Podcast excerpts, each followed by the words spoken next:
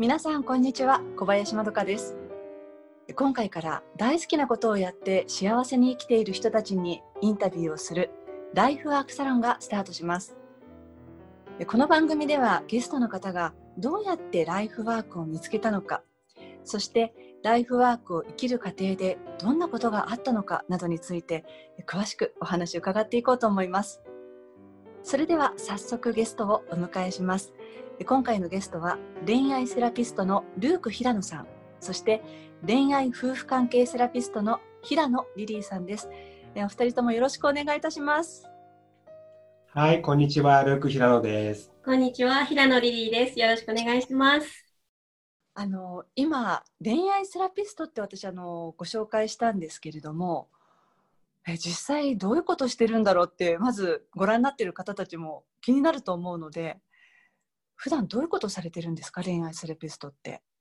そうですよね。恋愛セラピストって、ね、どんな仕事をしてるかわからないと思うんですけども、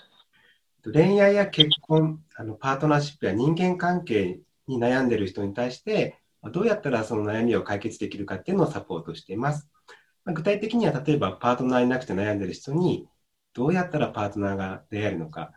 またあのパートナーとお付き合いしている人人がどうやって2人の関係をより良くしていいのかっていうのを、まあ、セミナーだったり、えー、個人セッションで伝えています。しかもこれあのお二人ともこの恋愛セラピストということでお二人でライフワークをされてるっていうことなんですよね。そうなんですよね。今、2人で、えっと、13年目になります。まあえー、本当、ライフワークやるって珍しいってよく言われるんですけど、まあ、やっぱりやるの難しいんですよね。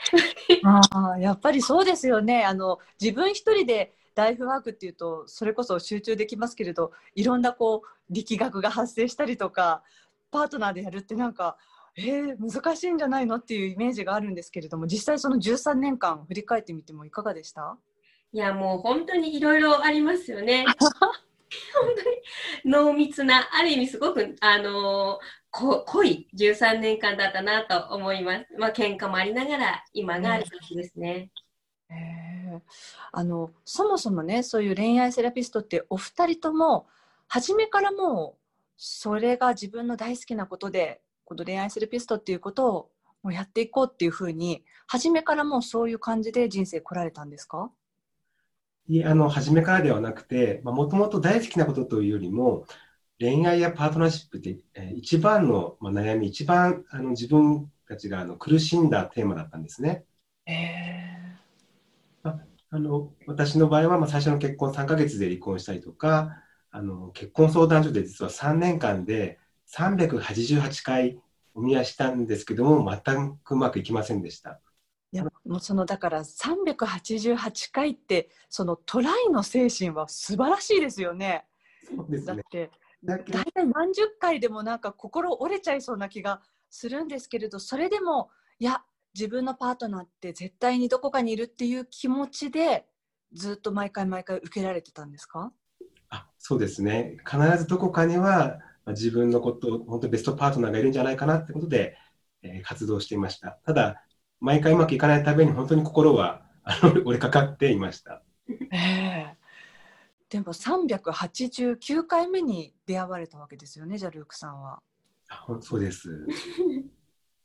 諦めないでよかったですね本当に。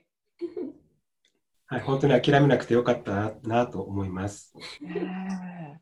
えでもそのそうやってご自身もそれこそ今ね恋愛セラピストをされていてじゃあもしかしたらよっぽど昔から恋愛なんか長けてるのかなっていうような印象だったんですけれどそうでなくてむしろ自分がその苦手としている分野だったっていうことなんですけれども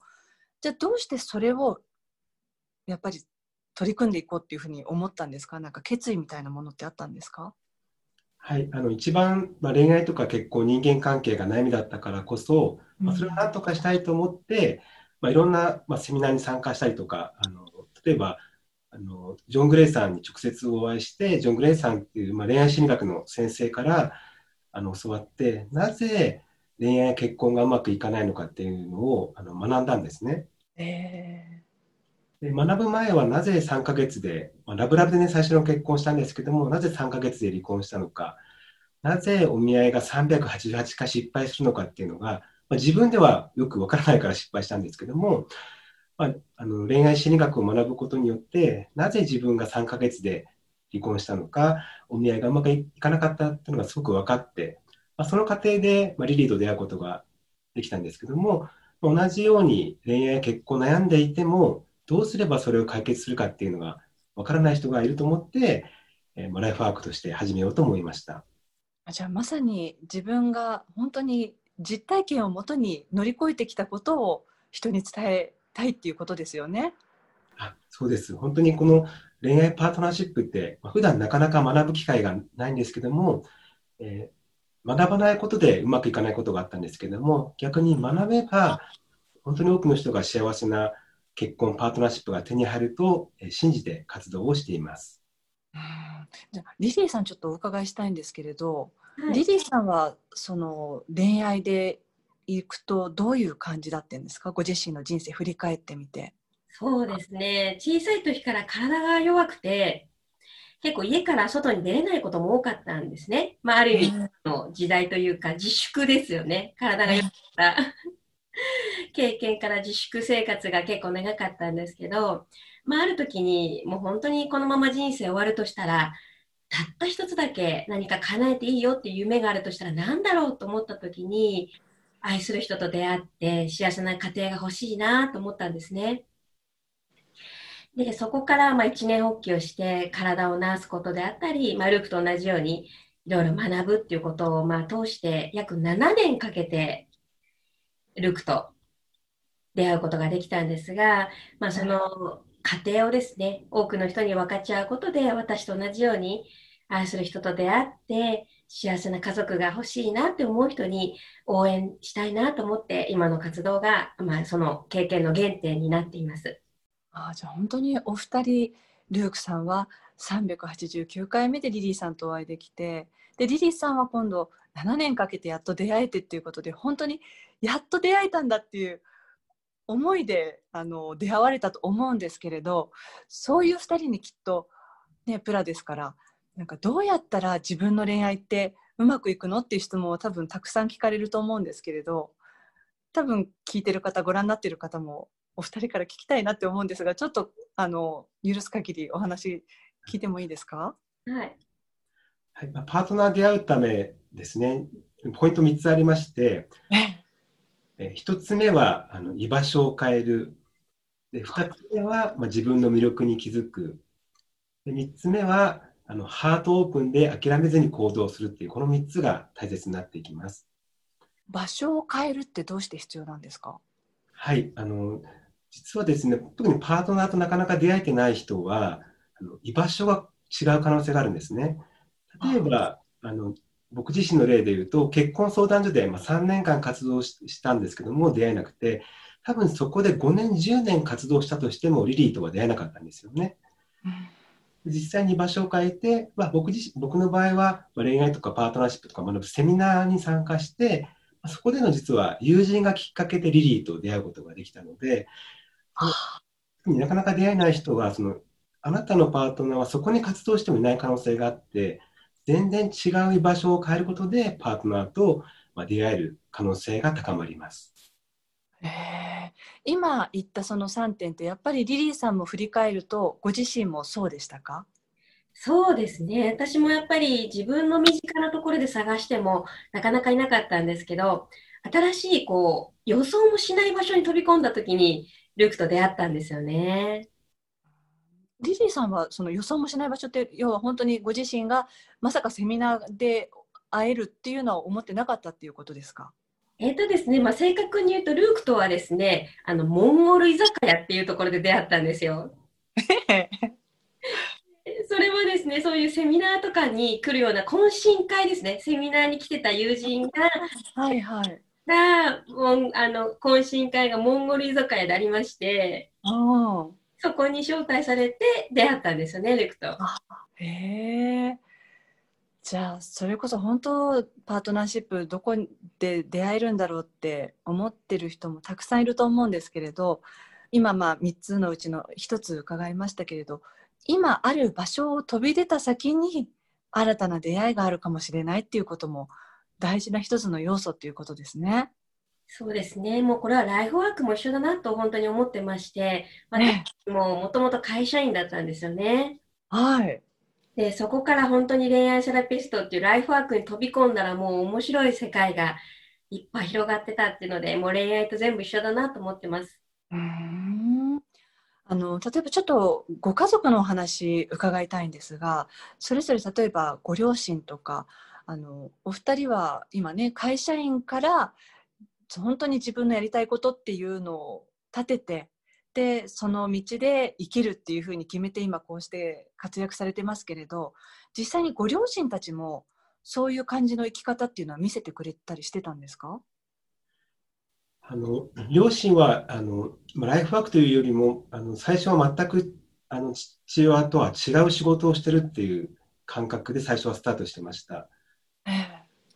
具体的には父親はあの、まあ、冤罪っていう、まあ、その本当は無罪な罪がない人を、まあ、罪になっちゃった人を救うって活動の代表をもう20年間以上やっていたので、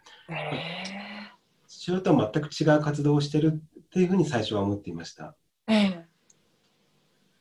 ただこの本当にあの今、えー、すごい変化したのは実は父親がやってる活動と今の恋愛セラピストが最初は全くつながってなかったんですけども、まあ、本当に父親とあの同じテーマでやってるってことを今実感して、よりそのライフワークに対しての情熱が増えてきました。えそれはその例えばお父様は冤罪について取り組まれてきて片やルークさんは恋愛セラピストってどういうところで共通点って感じたんですか？そうですね、普通ね、その冤罪支援の活動と恋愛セラピストって紐づかないと思うんですけども、恋愛セラピストの活動、まあ、一番恋愛パートナーシップで出てくるのは、うん、あの自分は愛されてないんじゃないかとか、自分は魅力がないんじゃないかっていうふうに思ってて、まあ、そこでなかなかパートナーと出会えなかったりとか、2人の関係うまくいかないんですけども、本来どんな人にも価値があって、どんな人も愛されてるんですけども、なぜその自分が愛されないとか価値がないと思ってしまうかというと、まあ、過去の人間関係やパートナーシップのハートブレイクなんですよね。うん、そのハートブレイクによって、ハートブレイクって例えばいいなと思う人に気持ちを伝えて断られたりとか、良かれと思ってやったことですごく相手が怒ってしまったっていうそのハートブレイク誰しもあるんですけども。ありますあります。それによってそのあ自分が悪かった、つまりちょっと自分にはその自分が悪いって自分を責めてしまって、まあ、自分罪悪感というのはまさに自分が罪だと思ってしまうんですけども本当はその人は罪がないんだけども自分が罪があると思ってその自分に冤罪をかけてしまって自分は価値がない自分は愛されてないっていうふうに思い込んでしまうんですけどもそれを冤罪を解いて本当あなたは愛されていて価値があるっていうのを受け取るっていうのが恋愛セラピストの活動なんですね。なのでその父親がやっていた他の人の冤罪を解くっていう活動とえー、恋愛セラピストの活動はその自分が罪だと思って愛されない価値が思ってる。でもそれは自分に冤罪でそれは違うんですよって活動がま恋愛セラピストの本質としてやってるんですけどもそこが本当につながった時に父親と親子2代でライフワークをやってるってかんあの感覚になってすごく父親から応援されてるし本当にこれ自分でやりたいことだって言って本当に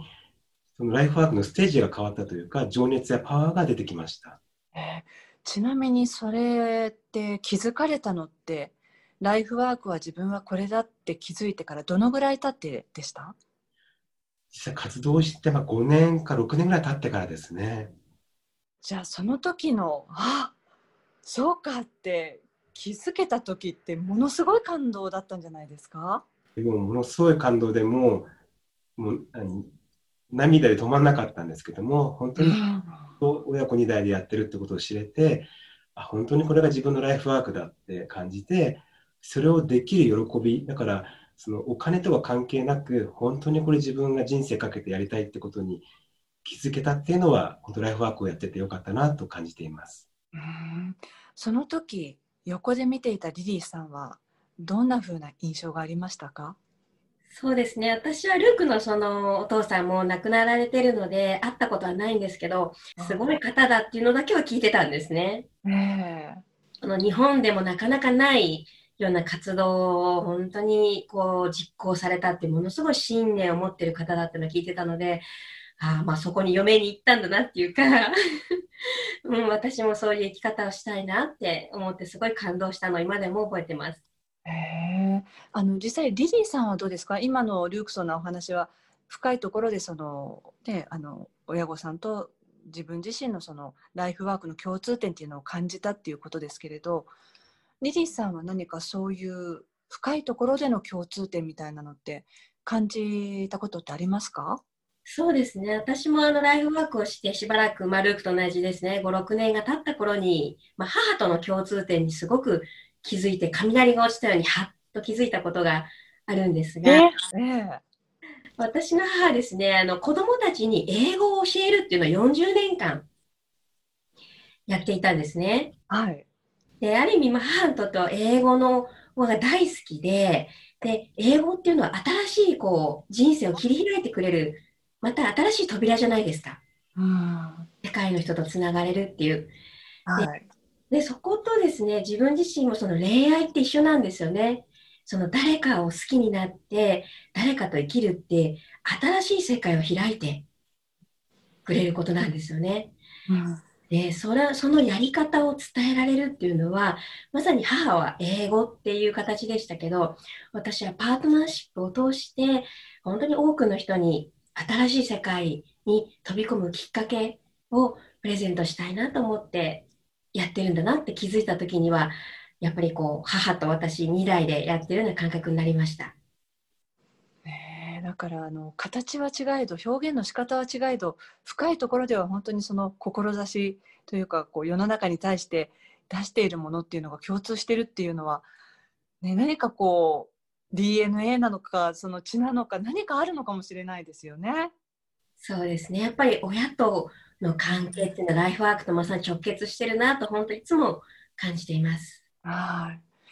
でもそれだけお二人がその恋愛セラピストっていうことをしている中でもそれぞれが一人だった時いろんな思いを感じながらそして経験しながらやっとそうやってパートナーとして出会えてで世の中にもこれを分かち合いたいっていうのってものすごくこのエネルギーがそこからこう回っていくような気がするんですけれどそのライフワークを生きようって決める前と後ってこう見える景色とかそのいろんなものでたくさんこう変化って感じたと思うんですけれども何が一番その中でも特に大きい変化として感じてますか？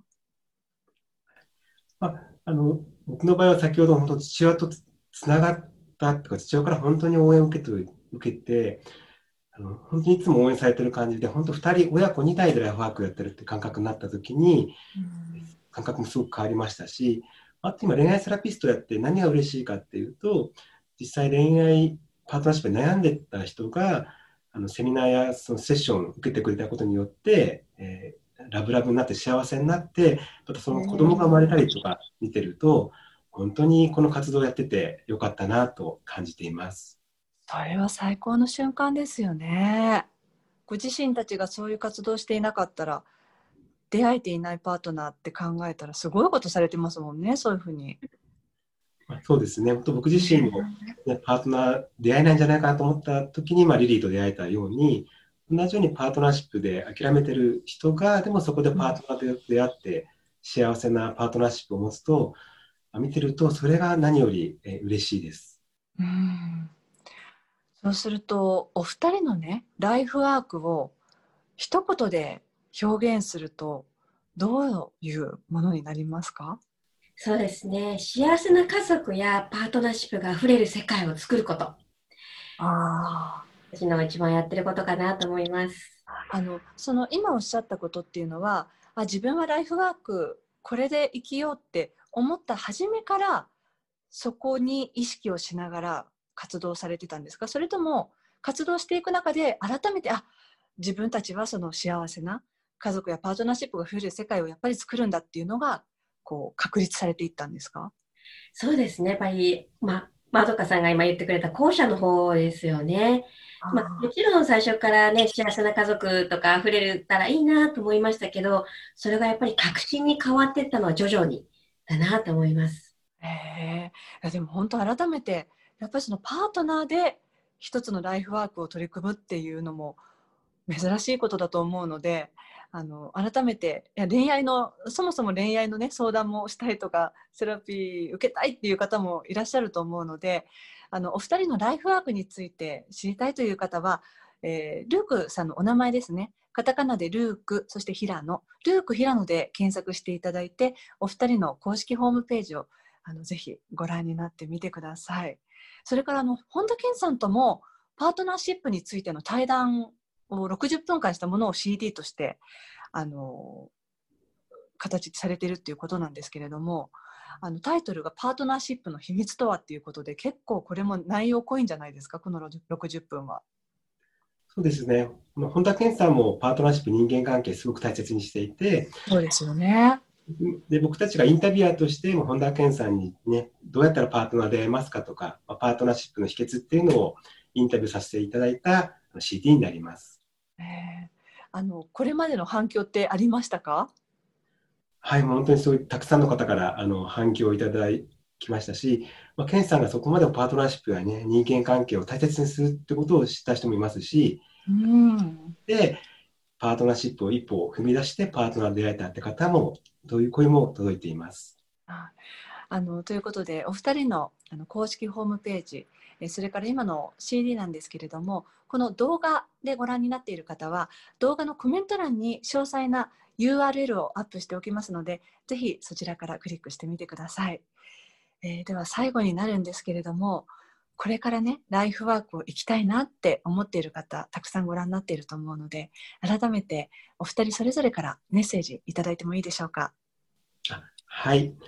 ライフワークを生きようとする方、実はライフワークとパートナーシップが似ていて、どちらもその、まあ、期待値が高い分、こう傷つき、うまくいかないと気づきやすいテーマなんですよね。だからこそ、傷ついてきたからこそ、でもそれだけ大事なってことなので、ぜひ、ライフワークもパートナーシップもね、たくさん傷つくことあると思うんですけども、諦めずに続けてほしいなと思います。なぜなら本当にライフワークを生きる人生っていうのは、人生の充実度合いが全く変わってくるので、もちろん大変なこともね、僕たちも大変なことたくさんあったんですけども、あっても諦めずに続けてほしいなと思います。はい、そうですね。やっぱりこのライフワークっていうのは自分の人生を肯定してくれるものだと私はいつも思ってるんですね。